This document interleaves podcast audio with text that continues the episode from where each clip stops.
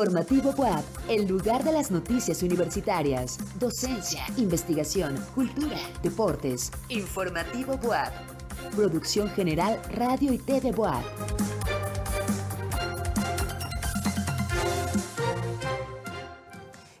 Buenas noches. Soy Laura Montiel y es un gusto que nos acompañe. Le doy la más cordial de las bienvenidas al espacio de noticias de nuestra institución, Informativo WAP. Saludamos con afecto a quienes nos acompañan desde el sitio radioitv.wap.mx, en nuestra app Radio y TV WAP o en redes sociales. Nos encuentra como arroba TV WAP.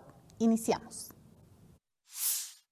La doctora María de la Paz Elizalde es la primera académica de la UAP nombrada investigadora nacional emérita. UAP e IMSS llevan a cabo la campaña de vacunación universitaria Prevenir Cuenta. En la víspera de la conmemoración del Día Internacional de la Mujer y la Niña en la Ciencia, conozcamos a Ana Paola Segundo Coto, seleccionada para participar con proyecto con la NASA. BUAP es sede del tercer torneo de la amistad Curso Largo. ¿Quieres saber más? Continúa con nosotros en Informativo WAP. Gracias por acompañarnos esta noche. Gracias a nuestras estaciones de radio que se enlazan en este momento. Radio WAP en Puebla Capitán, Tehuacán y Chignahuapan. Gracias si nos sigue en el 18.1 de TV Abierta o 118 de Megacable. Bienvenidos y bienvenidas. Vamos al detalle de las noticias generadas este miércoles 8 de febrero de 2023. La doctora María de la Paz Elizalde González se convirtió en la primera académica de nuestra institución en recibir el nombramiento del Consejo Nacional de Ciencia y Tecnología como investigadora nacional emérita. Daniela Silva nos presenta los detalles. En 1982, la UAP contrató a la primera mujer con doctorado en química, María de la Paz Elizalde González. 40 años más tarde se convirtió también en la primera académica de la institución en obtener la máxima distinción del Sistema Nacional de Investigadores, Investigadora Nacional Emérita. Fue asimismo la primera científica de la UAP en patentar sus hallazgos en México y en el extranjero, un total de seis desde 2002, en Alemania, España, Estados Unidos y México. Este año prevé lograr la séptima con los resultados de un proyecto de impacto mundial la captura y recuperación del gadolinio contenido en el medio del contraste usado en imagenología por resonancia magnética nuclear. Nuestras investigaciones pues son hechas con las metodologías de primer mundo al más alto nivel, pero siempre hemos encontrado un camino para relacionarnos con, los problemas prácticos que, tiene México, los problemas que tiene México. Dentro de la web pues eh, trabajamos con eh, investigadores, colegas de microbiología, de ingeniería química y de agro, agrociencias. Ese es el grupo multidisciplinario. llegamos a estar trabajando conjuntamente 12 personas, 12 personas más los estudiantes. O sea, se produjeron varias tesis y pues ese es el grupo. Sin embargo, uno de sus mayores logros, de lo cual se siente orgullosa, es la formación de recursos humanos, por lo que asegura que sus exalumnos producirán un efecto multiplicador a lo ancho y largo del país. Para Informativo PAP, Daniela Silva. Muchas felicidades, doctora, qué orgullo. Y en otro tema, se invita a las universitarias a participar en la segunda edición del taller de cuento Mujeres en Vida, organizado por el Centro de Estudios de Género de la Facultad de Filosofía y Letras. Esta actividad tiene la finalidad de dotar de herramientas características del cuento a las creadoras interesadas en la escritura, sobre todo a aquellas que quieran aplicar la perspectiva de género en su escritura, para así generar una cultura de igualdad y no violencia. El taller será impartido por la escritora Beatriz Meyer y se realizará los martes del 21 de febrero al 25 de abril. Para mayor información, consultar la página de Facebook de la Facultad de Filosofía y Letras. Y continúa la campaña de vacunación universitaria Prevenir Cuenta en colaboración con el Instituto Mexicano del Seguro Social, actividad a la que acuden trabajadores, estudiantes y docentes de la UAP. La información con nuestro compañero Jorge Márquez. Continúa con éxito la campaña de vacunación universitaria Prevenir Cuenta en colaboración con el Instituto Mexicano del Seguro Social En las unidades de promoción y prevención de la salud se instaló el personal de apoyo para realizar la vacunación a trabajadores, estudiantes y docentes en un horario de 9 de la mañana a 15 horas. En los primeros dos días se concluyó la zona centro y ciudad universitaria. El jueves, los módulos estarán en la Facultad de Lenguas y Complejo Cultural Universitario y el viernes será para todas las preparatorias. El objetivo general de la campaña es prevenir a través de la vacunación a la comunidad estudiantil y qué mejor que acercando un servicio con el que ya cuentan, traérselos para que sea o tengan la posibilidad de aplicarse todos la vacuna. Hay gran participación ¿no? de, los eh, trabajadores, de los estudiantes hacia este, este esta medida.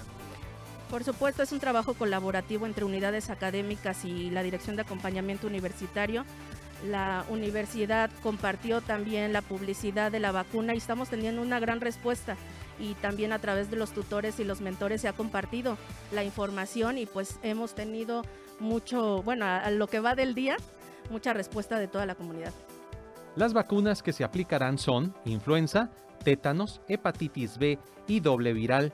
Está dirigida a toda la comunidad universitaria. Se aplicarán 500 dosis en cada módulo de la DAO podrás consultar los puntos de vacunación para jueves y viernes en la página www.dau.boa.mx. ¿Te vas a vacunar? Así es. ¿Por qué? Bueno, principalmente pues para prevenir todas las enfermedades, ¿no? Que pueden llegar a ser mortales y pues nada, por eso, sobre todo por salud, claro es una buena iniciativa que ahora sí que les acerquen las, eh, las vacunas a, ustedes, ¿no? Como comunidad. Sí, claro que sí, por supuesto, nos facilitan aún más todo el proceso y nos invitan, sobre todo a estar aquí en la universidad, pues ver que varios alumnos se forman, te da curiosidad de saber sobre qué es la campaña y todo eso y está súper bien. De unos a lo mejor no se acuerdan de qué vacunas tienen, rectificar qué vacunas tienen y cuáles no, y pues ver si, este, como dicen, este, ya que nos facilitan el que vengan aquí las vacunas, pues uno aprovecha la verdad porque siento que sí son buenas este, ocasiones y sí, pues por salud principalmente. Gran participación ha habido durante estos dos días de vacunación en la Benemérita Universidad Autónoma de Puebla. Aún queda jueves y viernes. Participen, es importante por su salud. En las imágenes, Humberto Cuenca para Informativo WAP, Jorge Márquez. Y la Benemérita Universidad Autónoma de Puebla convoca a través de la Escuela de Artes Plásticas y Audiovisuales a todas aquellas estudiantes activas de la comunidad ARPA al segundo concurso de cuento ilustrado Mujeres entre la literatura y la plástica. La convocatoria completa y mayores detalles los pueden encontrar en el sitio Y un día como hoy nació el poeta y escritor Julio Verne. A él se atribuyen obras como Viaje al centro de la Tierra y La vuelta al mundo en 80 días. Si quieres conocer más sobre su vida, quédate a escuchar la siguiente nota de Mara Pérez. El 8 de febrero de 1828 nació el novelista francés Julio Verne, considerado el padre de la literatura de ciencia ficción. En sus relatos anunció sobre futuros inventos tecnológicos del siglo XX, como el helicóptero, la televisión y los submarinos. Sus obras también sirvieron como una fuente de inspiración científica. El imaginario de Verne siempre fue muy fantástico, podría decirse adelantado a su época, aunque era un hombre de comportamiento sensato, y las hojas recibían los trazos de su desahogo literario.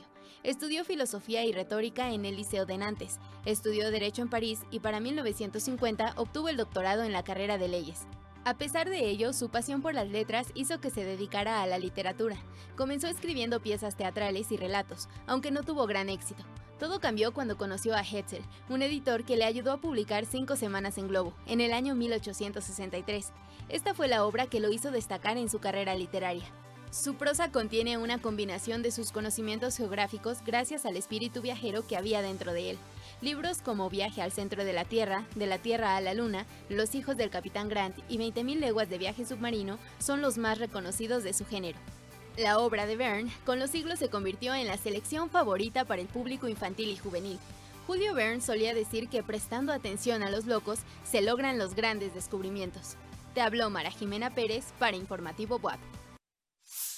Y en el marco de la conmemoración del 11 de febrero, Día Internacional de la Mujer y la Niña en la Ciencia, nuestro compañero José Tlachi entrevistó a una estudiante que gracias a su pasión por descubrir los misterios del universo, participó en un programa de la Administración Nacional de Aeronáutica y el Espacio, la NASA. Vamos a la historia. Ana Paula Segundo Coto, estudiante del Bachillerato Internacional 5 de Mayo, fue una de las 60 estudiantes seleccionadas en todo el mundo en un programa de la NASA, y esta es su historia.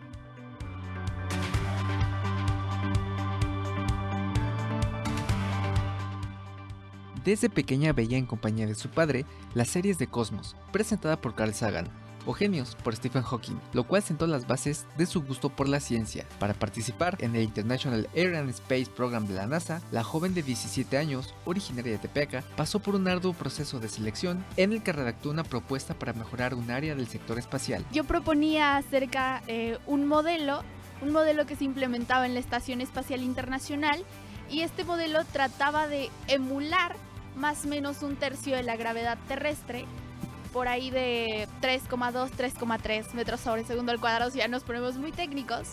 Eh, y, y este modelo trataba de complementar y contrarrestar el efecto de la microgravedad en la Estación Espacial Internacional. Luego de ser aceptada en este programa, Ana Paula estuvo una semana en el US Space and Rocket Center en Huntsville, Alabama, en donde convivió con jóvenes de diversos países. Esta fue la, la primera edición del programa en la que fueron más mujeres que hombres. Eh, es un programa que usualmente eh, se centra más en ingenierías. Entonces, el hecho de que hubiéramos sido más mujeres en esta edición que hombres, creo que también representa un avance en cuanto a a los rasgos culturales y, las ideas culturales que se tienen de la mujer en las ciencias. Junto con su equipo, conformado por jóvenes estudiantes, trabajaron en el desarrollo de un mecanismo autónomo que funcionara sin electricidad y se pudiera implementar en rovers u otras estaciones. Bueno, nosotros trabajamos en una propuesta de un compliant mechanism. Eh, en este tratamos de eh, emular un movimiento que, elevara y, y, deprendiera eh, algunas eh, características que fueran fundamentales e importantes para eh, distintos tipos o, distintos usos en la Estación Espacial Internacional. También trabajó con expertos de esta agencia y se entrenó como un astronauta en experimentos de microgravedad, flotabilidad cero y pilotaje.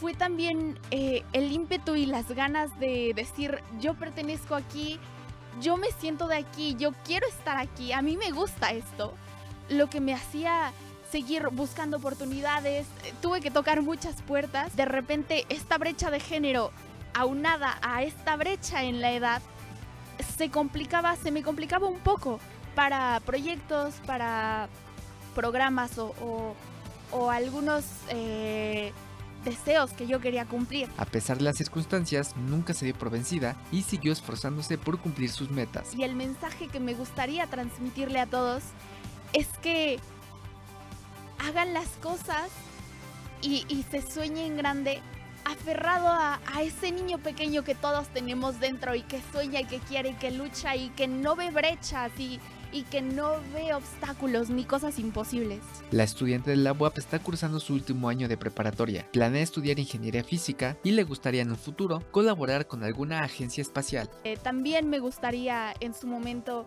hacer quizá un máster en astrofísica eh, un poco ya en astronomía, cosmología. En este momento de mi vida creo que también estoy tratando de implementar nuevos proyectos que van acerca del empoderamiento femenino eh, en las ciencias, refiriéndome a la ciencia eh, como el, mero acto de, de, conocer, independientemente de que sean ciencias exactas, sociales, humanidades. Ana Paula es todo un ejemplo para todas aquellas niñas y jóvenes que como ella tienen el sueño de convertirse en grandes científicas e investigadoras. En cámara Jesús Ramírez. Para Informativo WAP, José Tlachi. Y ahora saludamos con mucho gusto al maestro Ricardo Valderrama Valdés, director de Administración Escolar, quien nos presenta información sobre la página de autoservicios.wap.mx y las reinscripciones en todos los niveles. Maestro, bienvenido, te escuchamos. ¿Qué tal, Laura? Buenas noches. Aquí, como todos los miércoles, brindando las noticias más relevantes de esta semana. Y en esta ocasión es para comentarle a todos nuestros estudiantes que la DAE, junto con la DCITIC, estamos haciendo actualizaciones en el portal de autoservicios.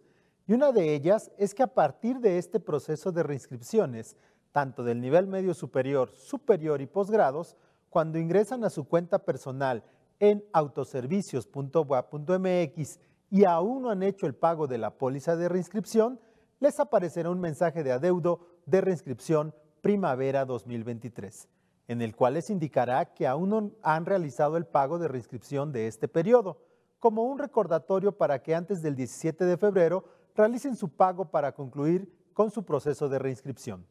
También les indica que si realizaste el pago el día de hoy, podrás comprobar su aplicación al siguiente día hábil.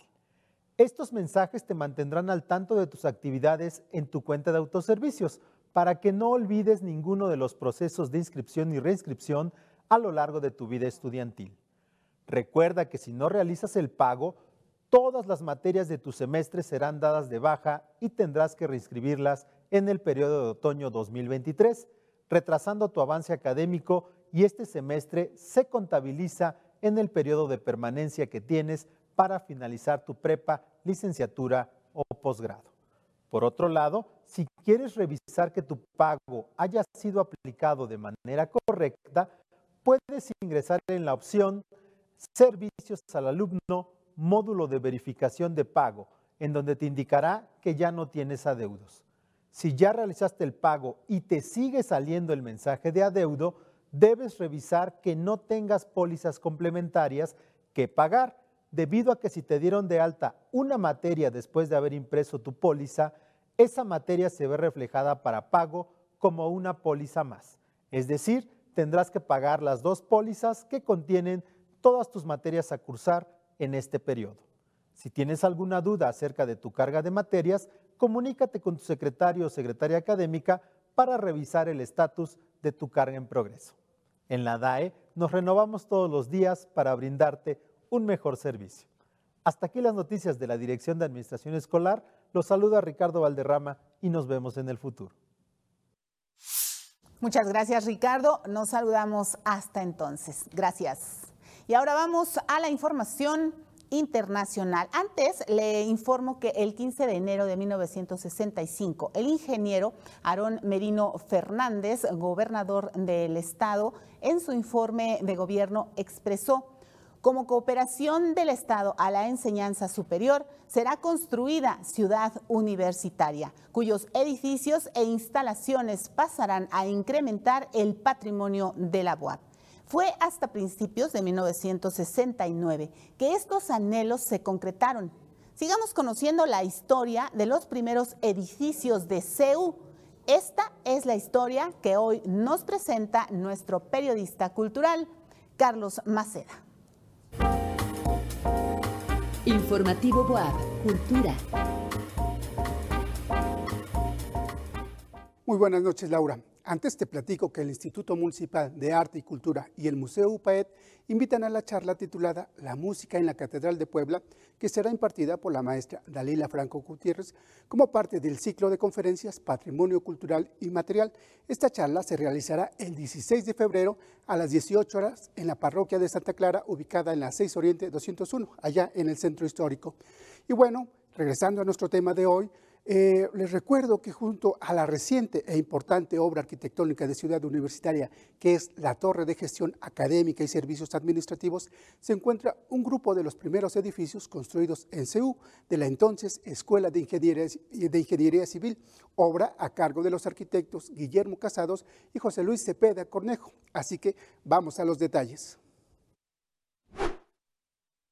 De los 20.000 metros cuadrados de construcción que se inauguraron en 1969, cerca de 4.000 correspondieron a la Escuela de Ingeniería Civil, proyecto encargado a los arquitectos Guillermo Casados y José Luis Cepeda Cornejo. El edificio de civil está precedido de una gran plaza que entonces era un poco más corta. Eh, ellos optaron por darle más lugar al estacionamiento. De hecho, era uno de los estacionamientos de mayor tamaño en la ciudad universitaria. Al fondo tenemos un bellísimo auditorio que fue característico, eh, representa todavía los acabados en el ladrillo de Santa Julia, que fueron los acabados de todos los edificios de Ciudad Universitaria en aquel tiempo. El auditorio de planta cuadrada, con una cúpula de media naranja ligeramente rebajada, tenía una sala de proyecciones con la isóptica adecuada para proyectar.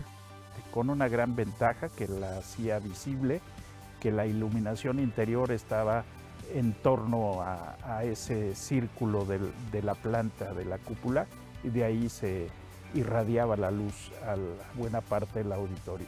Pero también para la acústica del propio auditorio eh, era importante esa, esa cúpula. El vestíbulo que conectaba la plaza con el auditorio también fue relevante en el proyecto original.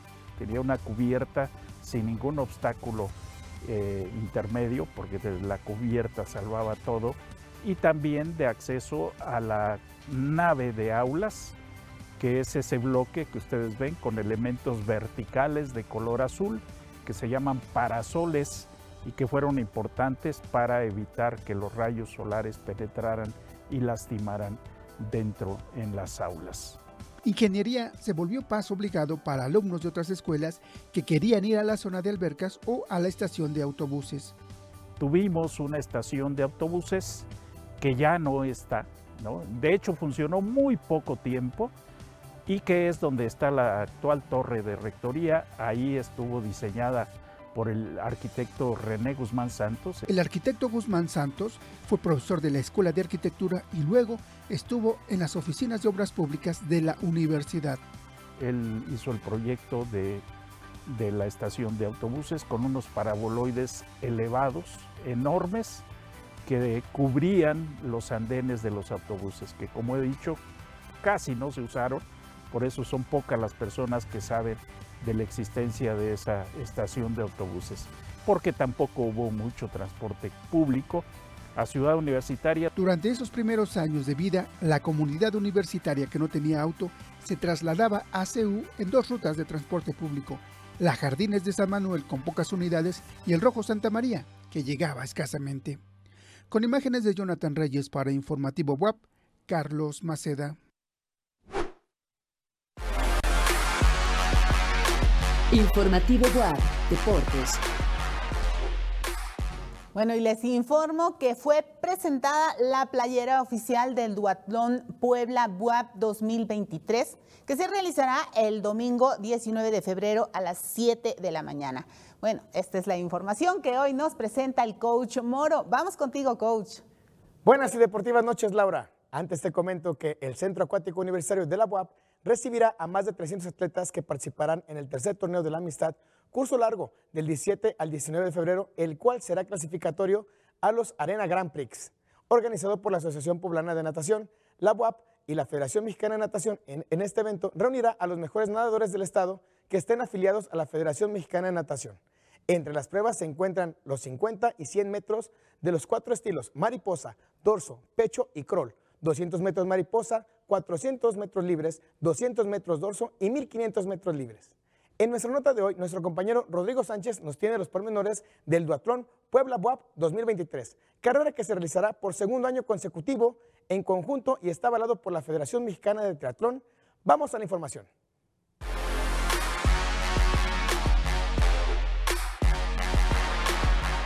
Ayer se hizo la presentación oficial de la playera que se utilizará en el Duatlón 2023. La presentación fue en Lomas de Angelópolis, en donde asistieron el comité de responsables que darán el banderazo para iniciar la carrera, así como el jefe policial encargado de salvaguardar las vidas de los corredores. La playera de este año luce un color verde claro con los logotipos de Duatlón en medio y sus patrocinadores alrededor de la playera, en donde el logo de la UAP se encuentra en las espaldas de esta. Dentro de la presentación se informó el día, hora y lugar del evento, el cual tendrá salida y meta en la explanada del auditorio del Complejo Cultural Universitario el día 19 de febrero a las 7 horas. Los primeros tres lugares de la rama varonil y femenil tendrán una recompensa monetaria, así como reconocimientos. Tienes hasta el 18 de febrero para poderte registrar y puedas competir en este gran evento que fomenta el bienestar y el deporte. Para Informativo WAP, Rodrigo Sánchez. La licenciatura en Administración de la UAP está posicionada en el segundo lugar nacional como mejor carrera entre universidades públicas y tercera en privadas y públicas durante 2022. Vamos a la siguiente nota con nuestro compañero Jorge Márquez. La licenciatura en Administración de la UAP se ubicó en el tercer lugar nacional y segundo lugar como mejor carrera dentro de las universidades públicas con un puntaje de 9.66 en el ranking que realizó el Universal de las mejores licenciaturas en universidades públicas y privadas.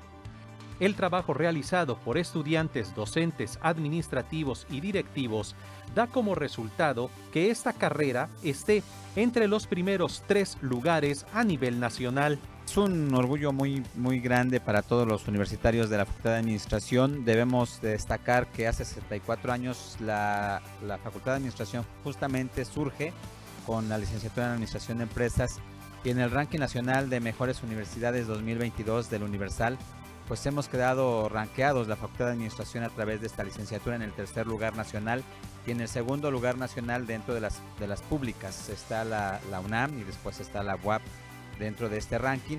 Y bueno, pues para toda la comunidad universitaria es un gran orgullo por todo el trabajo que se realiza, por todos los que integramos la comunidad. De manera especial destaco a los estudiantes y a los académicos y pues para todos es un gran orgullo el que pues ya no solamente en empresas, también en turismo. Hace unos días hemos destacado en el tercer lugar, pues ahora también Administración de Empresas destaca en ese sentido de posicionamiento a nivel nacional. Dentro de la Facultad de Administración se realiza una dinámica donde se impulsa el talento, las artes y la cultura, entre otros puntos que impulsan un aprendizaje completo para un mejor desarrollo en el campo laboral. Y sin duda, eh, lo difícil es mantenerse. Por eso es que en la facultad mantenemos una dinámica muy interesante de no solamente la parte de enseñanza-aprendizaje, sino también impulsar los valores, el deporte, la cultura y una vinculación muy fuerte, muy importante que pues justamente busca que los alumnos, los egresados sean visibles, una vinculación importante con el sector público, con el sector empresarial, con el sector social. Y bueno pues todo esto nos está llevando a, a un enlace muy importante este es el resultado de un trabajo multidisciplinario entre estudiantes, eh, docentes y también trabajadores. Felicidades a toda la comunidad de la Facultad de Administración. En las imágenes, Jonathan Reyes para Informativo WAP, Jorge Márquez. Y escuche esto, lo que la gente llama amor es en realidad una reacción química, haciéndonos sentir sensaciones similares a las que producen ciertas drogas y trastornos. Nuestro compañero Diego Picasso nos tiene más noticias. ¿Alguna vez han sentido una leve presión en el pecho? Que la temperatura sube, el corazón se les acelera, las manos sudan, temblores, tartamudeos, nervios, bichos en el estómago. Bueno, no es que se hayan enfermado, estaban enamorados. No se preocupen, pues esto tiene una explicación. Sucede que cuando una persona experimenta el amor, se libera un cóctel de químicos que afectan a nuestro cerebro y el sistema nervioso. El neurotransmisor norepinefrina actúa sobre las glándulas suprarrenales, las cuales producen adrenalina, causando la dilatación de las pupilas, así como la aceleración de la respiración y el ritmo cardíaco, además de provocar el famoso movimiento de los intestinos, que se sienten como mariposas. El hipotálamo libera dopamina, que cumple la función de activar el sistema de recompensa, causando un placer similar al de una droga, aumentando la motivación para volver a ver a tu ser amado una y otra y otra vez. La serotonina produce bienestar general, nos hace estar tranquilos y felices. Sin embargo, los niveles de este neurotransmisor pueden bajar tanto que provocan insatisfacción, parte del síndrome obsesivo compulsivo. La oxitocina es una sustancia que los mamíferos refuerza lo que sentimos por alguien, causando que seamos compasivos y amables, promoviendo el establecimiento de relaciones sociales con los demás. El amor es tan profundo, complicado y único que ha inspirado el arte y a las ciencias por igual, siendo no solo biológico, también cultural. Ahora que ya saben qué sucede con su cuerpo al enamorarse, disfruten del proceso sin volverse adictos a este. Para Informativo Boab, Diego Picasso. Pues el amor, el amor. Y de esta manera llegamos al final de Informativo Boab. Gracias Despedimos a los medios de comunicación de la UAP que se enlazaron con esta emisión y ahora continúan con su programación habitual.